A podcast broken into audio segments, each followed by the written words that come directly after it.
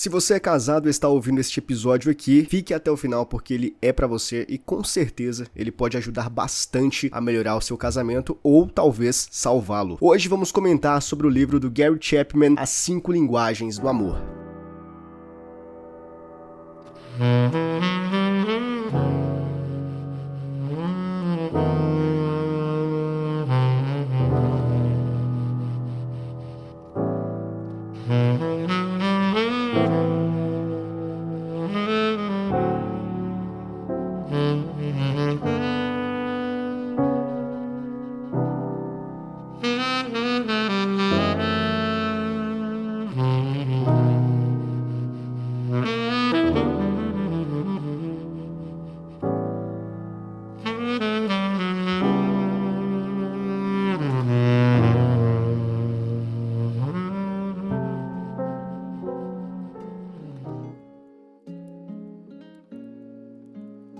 E sejam todos muito bem-vindos a mais um episódio aqui Depois das Duas, o teu podcast gravado nas madrugadas. E hoje estou aqui gravando no dia 24, não sei exatamente que dia vai ao ar esse episódio aqui, mas é o último episódio do ano, né? Então, Feliz Natal, atrasado, né? Feliz Natal para vocês e Feliz Ano Novo. Já quero desejar para cada um de vocês aí que escuta o podcast um novo ano repleto de, de bênçãos e de maravilhas e que, enfim, Deus abençoe a todos nós e nos auxilie nesta nova jornada que está aí pela frente, tá? Boas festas para cada um de vocês que Deus abençoe. Hoje vamos comentar sobre este livro aqui, que eu acho que é um livro muito importante para a gente começar o novo ano, né? Eu já coloco esse livro aqui como um, um, início de um novo ciclo, vamos dizer assim, porque eu postei aqui agora no final desse ano, no final de 2023, mas ele já serve pra gente colocar em prática em 2024. Então é um livro enriquecedor, é um livro que ele vai fomentar a, as nossas relações interpessoais, né? como casal, se você é uma pessoa casada, e por mais que esse livro ele tenha sido escrito escrito para casados, nada impede que você sendo solteiro, que inclusive tem um livro do mesmo autor, do, do Gary, que é As Cinco Linguagens do Amor para Solteiros. Então, caso você seja solteiro e, e, e queira, né, ou solteira e queira ver o que ele tem a dizer, procure o livro aí. Mas, enfim, como eu estava comentando, nada impede que, que você, solteiro ou mesmo esteja namorando, o noivo, enfim, ter esse livro aqui em mãos, lê-lo e colocar em prática tudo que o nosso doutor ele apresenta aqui neste livro, beleza? Então assim, é, as cinco linguagens do amor, ele é um livro que na minha opinião ele vai agregar bastante conhecimento, ele vai acrescentar muita coisa. Então é um livro que eu considerei importante, né? Eu quis trazer ele como último episódio aqui desse ano para já ficar uma boa lição, uma boa mensagem pra gente colocar coisas positivas em práticas e, e melhorar a nossa relação,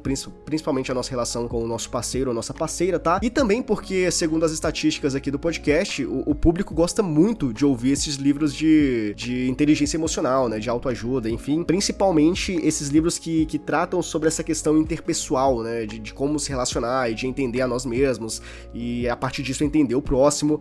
Inclusive, eu acho que o podcast mais ouvido é A gente mira no amor e acerta na solidão. Eu acredito que é esse. Então, eu quis, por esse motivo também, trazer este livro aqui para vocês, para ficar aí, uh, ah, para vocês poderem ouvir. E caso caso nunca tenham lido o livro, mas é muito provável que você já tenha ouvido falar dele, porque é impossível ninguém nunca ter ouvido falar nesse livro, você tem uma base mais ou menos do que ele, do que ele quer abordar aqui. Vou tentar delinear todos os pontos aqui de uma forma bem superficial, passando assim por, por alto, mas que dê para entender o que, que o, o, Gary quis passar, o que, que o doutor quis trazer com cada um desses pontos, mas a experiência, né, para você entender melhor, porque tem vários questionários, várias partes aqui do livro de sua vez, né, que você tem que colocar em prática, ele dá algumas, alguns conselhos, então é bem edificante, né? Então, caso você queira ter uma experiência melhor e entender melhor tudo, eu sugiro que você pegue o livro e leia, beleza? E vamos começar aqui. O primeiro ponto que eu, que eu quero começar tratando acerca desse livro aqui é como tudo, basicamente tudo, uh, que tem essa questão da, da, antropologia, ela sempre tem uma base, né? A, a, questão rudimentar do negócio sempre é na nossa infância, sempre é com a nossa criação, com os nossos pais, a, a forma que, que nós fomos impelidos a enxergar a vida. Então, tudo isso acaba repercutindo, acaba reverberando no nosso futuro e, consequentemente, nas nossas relações. E mais ainda quando a gente toma essa essa importante decisão de casar, porque casar é, é, é algo muito sério, principalmente quando você é do âmbito cristão, né? Então você tem uma, uma visão bem mais séria de, dessa questão de casamento, né? Porque segundo a Bíblia, quando você casa, você se torna uma só carne. E é interessante porque o, o autor deste livro, o Gary Chapman, ele é cristão, né? Então, se eu não estou equivocado, ele é pastor ou ele é bispo. Agora eu não, não, não tenho exatamente essa informação aqui em mãos, mas é alguma coisa assim do tipo. Então, em vários momentos ali do livro, ele usa trechos, uh, passagens bíblicas para respaldar aquilo que ele tá dizendo. Ele meio que, que relaciona a, a ciência com a Bíblia. Então é bem interessante isso que ele faz, porque acaba dando mais vazão pro que ele tá falando. Então, em vários momentos a gente tem essa questão. E outro ponto, acerca também do, do casamento que é interessante a gente falar aqui, é justamente essa questão que eu comentei com vocês sobre ser algo importante, ser algo sério, porque principalmente nos dias de hoje, o casamento se tornou algo meio banalizado, né? Então tem vários momentos que o, o Gary, o Dr. Chapman, ele vai trazer vários exemplos, exemplos reais, ele acaba alterando o nome de cidades e de pessoas para preservar a privacidade, né? Essas coisas que a gente já, já tá acostumado, mas ele vai trazer esses exemplos e mostra como, por exemplo, a primeira crise que acontece ali no casamento e as pessoas vão dar o conselho, o conselho é separa. É, é basicamente isso. Então, sempre que tem um grande problema, as pessoas não tendem a levar pro lado mais de, de se esforçar, de, de tentar encontrar uma maneira, de, de, de subverter a situação. É sempre a escolha mais fácil, né? A, a escolha que, que demanda menos tempo, esforço, e é separar da pessoa uh, e se relacionar com outra. Mas ele traz ali outra, outra questão que é interessante, estatisticamente falando, que quando um casal se separa, tenta um novo casamento, o segundo casamento tem 60% de chance de dar errado. Então é interessante a gente ver que talvez, né, se esforçar, tentar e entregar tudo de si ali para tentar uh, manter o, o, casamento não seja a, a, pior escolha possível, a escolha que vai mais ser desgastante, né? Talvez você separar e casar de novo e não dá certo, e aí tem que casar de novo e não dá certo, enfim, tem um personagem que casou ali umas três ou quatro vezes e nunca deu certo. E aí tudo isso se resume a uma coisa só, todos os problemas que a gente tem, né? Todas as dificuldades que a gente enfrenta, como eu comentei, tem a ver com, com os nossos pais, com a nossa criação, como a gente enxerga o mundo, mas principalmente tem a ver como a gente enxerga o mundo do nosso próximo. E é aí que entra a grande questão do livro, que são as cinco linguagens do amor. E é a partir disso disso que nós vamos criar um relacionamento mais estável, que nós vamos construir uma relação genuína e a gente vai solidificar isso ao longo dos anos. Por isso que é tão importante a gente compreender as linguagens do amor. E ele fala que as pessoas comentam que são várias linguagens, não sei o que, existe isso, existe, existe aquilo, mas para ele, na verdade, só existem cinco e são as mais importantes e tudo mais. Então, quando a gente aprende, quando a gente entende o, o que são essas linguagens e como que elas funcionam, as coisas se tornam mais fáceis, não somente pra gente,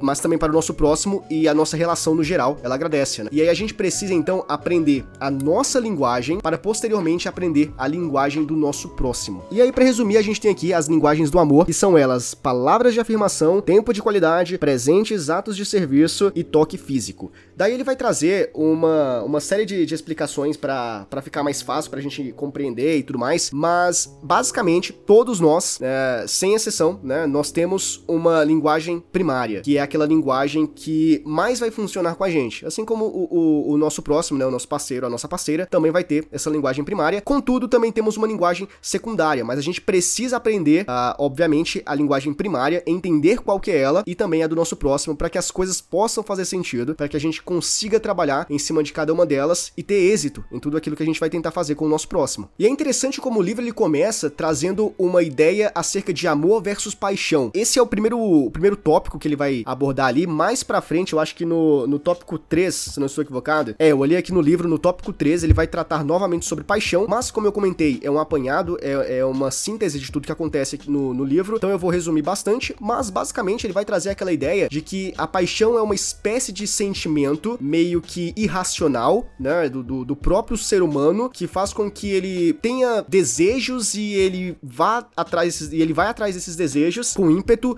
mas sem pensar muito no que está fazendo. Então é algo irracional, é algo instintivo do ser humano. Em contrapartida, nós temos o amor que é algo mais ah, balanceado, nós somos mais racionais, a gente pensa, a gente formula tudo, a gente pensa numa forma construtiva de como tudo pode acontecer. E aí, a grande questão do que acontece com, com o amor depois do casamento, porque vários, vários exemplos aqui que ele traz no livro são de pessoas que, quando eram namorados, né, naquela fase da paixão, era tudo perfeito, as mil maravilhas, e quando eles se casam por algum motivo que ninguém entende, tudo vai por água abaixo, melhor dizendo. Então, eles não entendem o que aconteceu, porque que não estão mais nas nuvens, desceu das nuvens, acabou o paraíso E aí ele faz esse paralelo com às vezes a paixão, né? Às vezes o amor. Então, viver muito na paixão, a gente sempre vê o melhor do próximo. N não existe defeito. Ah, mas a pessoa acabou de. A pessoa saiu do, da, da clínica psiquiátrica que ela tava lá há cinco anos. Não, mas ela já passou, tem três meses que ela tá sóbria. Então não existe ponto negativo para as pessoas, entende? Tudo é um mar de rosas. Então a paixão, ela, ela inverte, ela meio que corrompe a ótica das pessoas de não quererem enxergar o que de fato está ali na frente. E aí, quando as pessoas se casam e passam vários anos juntos, começam a perceber que a pessoa não é tão perfeita assim. E é aí que o amor realmente precisa entrar em cena, porque o amor é aquilo, né? O livro de 1 Coríntios, né? O apóstolo Paulo, que ele também cita aqui, ele vai falar que o amor tudo suporta, o, o amor é, é bondoso, o, o amor tudo sofre, né? E tudo mais. Tem essa questão. E é aí que se você não tiver amor, se a tua base, né, foi consolidada por somente por pura paixão, realmente o casamento ele não vai vingar, porque você precisa de um amor, um amor genuíno, verdadeiro, para que nos momentos de crise, nos momentos onde ah, o vento vai abalar ali, você tenha uma estrutura, uma rocha para você eh, se manter firme. Então, se você não tiver um amor de verdade, a paixão ela é insustentável. É basicamente isso que ele quer trazer. Então é muito interessante. Ele já começa o livro fazendo essa analogia, fazendo esse comparativo com o amor e com a paixão. E mais para frente ele vai trazer outra questão que é bem interessante, que é é, é, o tanque de amor. Como é que tá o seu tanque de amor? Ele tá cheio, tá vazio? No livro A gente mira no amor e acerta na solidão, da Ana, Ana Sui, eu acho. Exatamente, eu pesquisei aqui, Ana Sui é o nome da autora. E a gente tem basicamente essa mesma ideia sendo trabalhada lá pela, pela autora. E aqui o Chapman também trabalha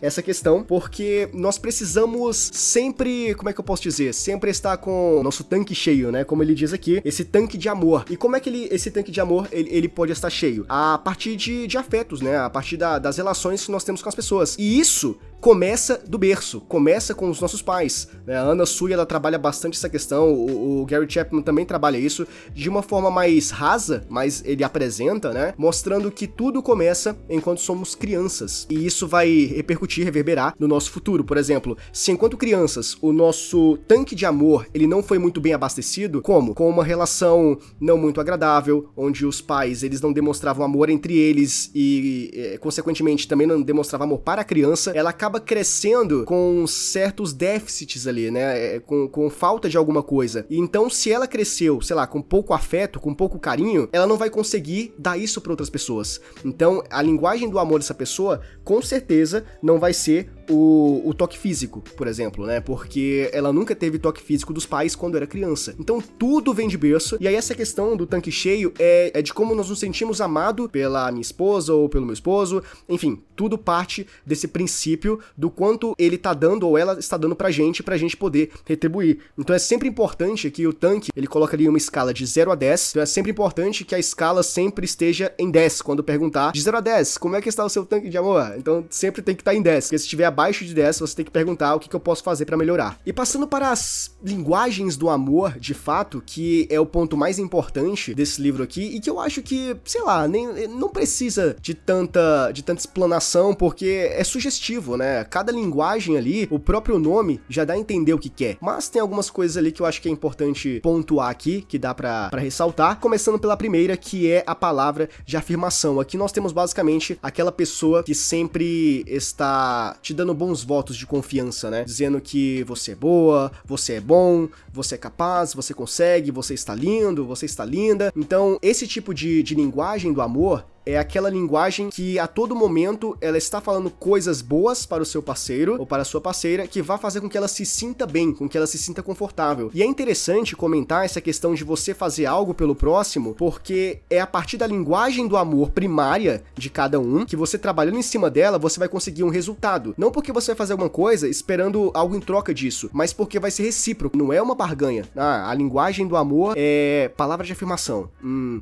então eu quero que ela faça algo para mim, então eu vou ficar o dia todo bajulando ela, dizendo que ela é bonita, que ela é capaz, não sei o que, para no final ganhar alguma coisa em troca. Não é assim que funciona. Você faz isso porque você ama. Você ama seu marido, você ama sua esposa. Então você fala as coisas, não que, sei lá, é, é, ela quer ouvir, mas que o que ela precisa ouvir, mas porque você quer que ela ouça, você quer que ele saiba tudo que você pensa dele. E eventualmente, né, de forma consequente, você vai ter um, uma relação recíproca. Ele vai te retribuir de forma igualitária, de forma igual ali com o amor que ele tem por ti. Não é, exatamente da mesma, da mesma forma, com palavra de afirmação, mas na linguagem primária dele. Então é muito interessante quando você pega o livro assim, você vai lendo, você vai entendendo como que funciona a, a mecânica aqui do livro, mas principalmente a mecânica do ser humano, né? Porque é sobre isso. Então tudo se torna cada vez mais interessante, né? Ao passo que você quer aprender um pouco mais para melhorar a sua relação. O segundo é o tempo de qualidade. Esse daqui basicamente é você passar um tempo com a pessoa. No entanto, não é aquela questão de você estar no mesmo ambiente, você estar junto, mas estar separado de certa forma ali naquela conexão de almas. Porque existe bastante, né? Você pode reunir uma galera numa sala, tá todo mundo junto ali, mas cada um tá no celular. Então, embora todo mundo esteja junto, eles estão separados. Quando ele fala aqui do tempo de qualidade, é você de fato dedicar todo o seu tempo, toda a sua atenção para sua esposa ou para o seu esposo. Aquela questão de você olhar nos olhos e você focar, você esquecer tudo que existe no mundo, porque aquele momento ali é para ela, é para ele, entende? Então, esse é um dos pontos mais importantes, é um dos uh, é uma das linguagens do amor que eu considero mais interessantes, novamente reiterando, mais importantes para você criar um vínculo ali com com o seu marido ou com a sua esposa, porque você abdicar de tudo, você esquecer tudo, né, principalmente no mundo contemporâneo que a gente vive, que é muita informação, muita coisa passando, e você simplesmente largar tudo, largar o celular, largar a internet, largar tudo para focar ali na pessoa, eu acho que é, é uma demonstração, é um afeto de amor enorme. Por isso que é tão importante isso, na minha opinião. O terceiro é presentes. Aqui é aquela pessoa que, que gosta de, de gastar, que gosta de esbanjar e compra presentes, e é a forma que essa pessoa tem de demonstrar o carinho. E às vezes a pessoa pode, sei lá, nem ser milionária, não ter muito dinheiro, mas é uma pessoa criativa. Então, uh, confecciona os seus próprios presentes e entrega pra pessoa, e a partir disso ela tenta mostrar para o seu, para o seu marido ou para a sua esposa como que ele se sente em relação a ela, né? Entregando presentes. Então, cada um vai ter uma forma diferente de expressar o seu amor. Não é uma coisa única. Então, nem todo mundo expressa da mesma forma. Ah, mas, poxa, eu dou presente pra minha esposa e o meu marido nunca me deu nada, mas ele me dá total atenção, entende? Então, ela tem que entender, essa pessoa, nesse caso aqui hipotético, que a linguagem do amor do esposo dela é tempo de qualidade e não a dela presentes. Então, quando você entende que cada um tem uma linguagem diferente, você aprende a trabalhar em cima dessa linguagem, a relação ela se torna mais fácil ou menos difícil. A quarta linguagem do amor é atos de serviço. Aqui basicamente é aquela pessoa que que, que faz algo uh, pro outro, sei lá, pensando numa ideia de, de não dar muitas tarefas, sabe? De desatarefar a pessoa, de não sobrecarregar ela, por exemplo. Vamos pensar no cara que trabalha em casa e a esposa trabalha fora. Quando a esposa chega, ela tem que lavar a louça, ela tem que fazer a janta, mas o cara ficou o tempo todo em casa. Então, para beneficiar ela de certa forma, ou para demonstrar o amor que ele tem por ela, ele vai fazer tudo. Ele vai limpar a casa, ele vai lavar a louça, ele vai fazer a janta para quando ela chegar já tá tudo pronto. Então, essa é uma linguagem de amor de ato de serviço, onde a pessoa vai fazer algo, pode ser por ele mesmo ou porque o outro pediu, e ele não vai fazer com raiva ou, ou sei lá, ele vai fazer porque ele ama a outra pessoa. E é interessante que o, o Gary Chapman ele vai trazer um conceito conceito aqui bem interessante, que é basicamente, parafraseando, quando você faz algo que você não gosta ou que você não está habituado a fazer, é uma demonstração de amor mais genuína e significativa, porque é algo que você talvez nunca fez ou que você não gosta de fazer, mas ainda assim você o faz porque você ama a pessoa que está do seu lado. Esses atos de serviço, uh, quando você faz algo que você não gosta, ou quando alguém te pede, você faz, mas você não faz com uma água no coração, você faz porque você quer ver a outra pessoa feliz, isso é genuíno, isso é muito significativo. E por último, porém não menos importante, nós temos a quinta linguagem do amor, que é o toque físico. Não tem muito o que falar aqui, né? É aquela pessoa que gosta de ficar o tempo todo junto, colado ali, tocando para falar, tem que ficar te cutucando. então, basicamente, esse daí, é, essa daí é a, é a última linguagem do amor. E essas cinco aí, elas caracterizam basicamente a forma que dá para você reger um relacionamento de uma forma positiva. Elas são a personificação de como você deve trabalhar para ter um relacionamento estável e que em algum momento não venha né, se quebrar. Então, para que haja manutenção do relacionamento, você tem que entender essas linguagens do amor e você precisa, ah, primeiramente, entender qual é a sua linguagem primária, qual é a linguagem primária do, do seu parceiro, da sua parceira, para aí então você começar a, a trabalhar em cima disso, para você melhorar ainda mais a relação de vocês, ou dependendo da situação, uh, vocês tentarem trazer à tona novamente toda aquela emoção, toda aquela paixão que um dia existiu, caso não exista mais. E depois que o Gary Chapman ele apresenta essas cinco linguagens do amor, ele tem mais alguns pontos a trabalhar ali, o que eu acho bem legal, porque a gente aprende ainda mais. E um deles é sobre o amar, né? Co como é que funciona o amar, o que é basicamente o amar. E aí no tópico 10, ele vai dizer que amar é uma escolha. A gente bate na tecla novamente o amor e a paixão. Então, quando a gente ama alguém, quando a gente decide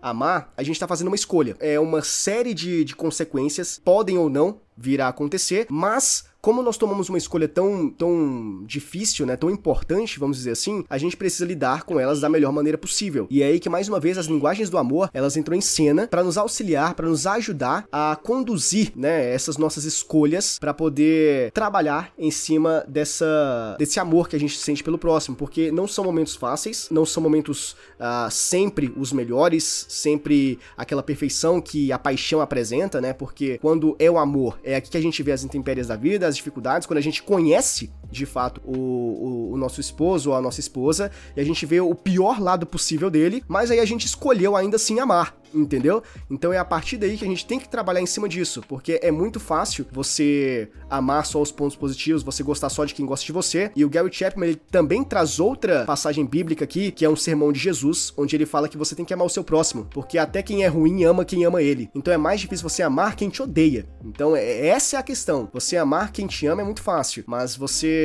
demonstrar afeto, você demonstrar compaixão para quem não demonstra isso para ti é o mais difícil. E por isso que a gente deve fazer constantemente isso. E quando a gente ama, quando a gente demonstra esse amor, é aí que a gente vê a diferença. A gente vê que o amor faz total diferença na vida da outra pessoa e também, consequentemente, faz diferença na nossa vida, porque nós nos sentimos felizes por fazer a outra pessoa feliz. E eu acho que é, esse é o ponto. Essa é a coisa mais interessante que pode existir do ser humano, né? Que é quando a gente se sente feliz por ver o outro feliz. Mas, novamente, né, reiterando aquilo que eu falei sobre você amar quem não te ama, no tópico 12, o Garrett Chapman vai trazer um título assim, ó. Amar quem é difícil de ser amado. E aqui, esse é um ponto, como é que eu posso dizer? Bem complicado, porque basicamente entra naquela questão de, de uma certa submissão, não somente da parte da mulher, mas da parte do homem também. Depende muito do que tá acontecendo no, no, no, casamento da pessoa, né? Do casal, por exemplo. Porque aqui ele vai trazer um exemplo que basicamente diz respeito a uma, uma mulher que estava uh, muito descontente com o atual relacionamento dela, com o casamento dela, porque há anos as coisas não eram mais como eram, no, como era antigamente, como era no, na época do namoro, né? O cara já não é mais o mesmo, ele não faz as mesmas coisas. E os conselhos que ela pede para as amigas, para as pessoas próximas, é para ela terminar terminar. Mas ela não quer terminar porque, por algum motivo, ela ainda acredita que pode reatar o, o relacionamento deles e viver uma vida de felicidade ali mais uma vez. E é aí que ela vai de encontro ao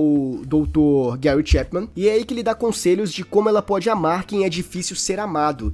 E esse processo é um processo penoso, é um processo cansativo, porque é onde vai demandar muito tempo e esforço de uma parte só, enquanto a outra ela precisa ser conquistada aos poucos, com o tempo. Então a gente vê ali, nesse exemplo que o autor ele vai trazer, que o Chapman vai trazer, onde a, a mulher ela se esforça, ela faz tudo que o cara quer, ela chama ele para fazer as coisas, é, ela se empenha ao máximo, mas às vezes não tem muito resultado. Resumo da ópera, no final ela consegue, o cara vira completamente outra pessoa, ele se torna basicamente quem ele era na época do namoro, ela fica muito feliz com a relação, né, por tudo que, que ela fez e que ela conseguiu construir com os dois, e por ela ter, né, mudado ele ali aos poucos, por ela ter conseguido trazer de volta toda aquela essência que o cara tinha que, foi, que fora perdida em algum momento. Mas o que eu quero dizer é a questão do processo, porque, como eu comentei, amar é uma escolha, e nem sempre é fácil, nem sempre os, os momentos são os melhores. Mas é preciso insistir, é preciso, sobretudo, investir nesse relacionamento. E foi o que essa garota fez. Mas não foi um processo fácil, porque esse é o momento em que você vai fazer tudo sozinho. Você vai amar por dois. É basicamente isso.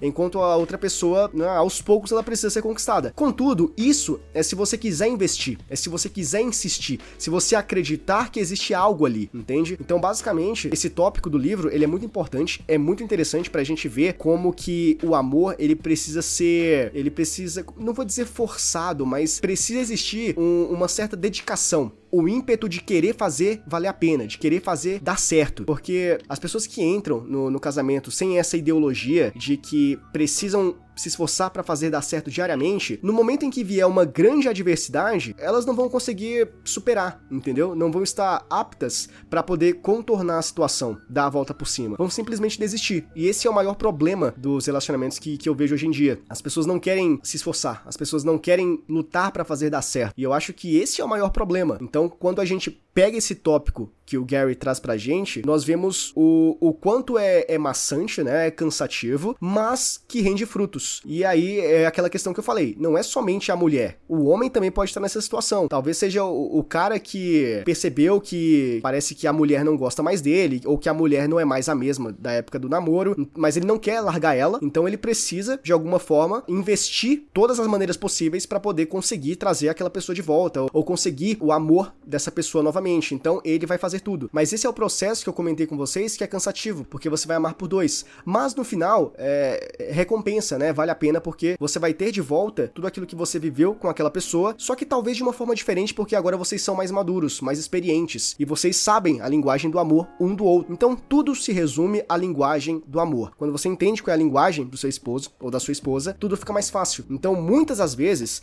quando um relacionamento ele não dá certo, ou as pessoas dizem, nossa, eles vão casar porque tá fadado a dar errado. Quando é, chega nesse nível, é porque provavelmente um não conhece a linguagem primária do outro, né? A linguagem do amor do outro. E às vezes é possível que haja um, um equívoco, né? Acreditando que a linguagem dele ou dela é essa, então eu vou fazer isso, mas nada dá certo. Por que, que não dá certo? É porque talvez não seja essa a linguagem primária da pessoa. Então, muito desses momentos que acontecem, é, esses problemas, ou uma crise de briga o tempo todo ou não dá certo é porque talvez o casal não conheça a linguagem primária um do outro. Então, quando conhece, quando entende e acerta, né, assertivo, e essa de fato é a linguagem dele e a linguagem dela, e começa a trabalhar em cima disso, é muito provável que as coisas comecem a melhorar e aquilo que era ruim se torna bom. É muito importante conhecermos a linguagem, né, a, a linguagem do amor do nosso esposo ou da nossa esposa para que possamos trabalhar em cima delas e com isso, termos um casamento, né, um relacionamento frutífero e construtivo ao longo de muitos e muitos anos.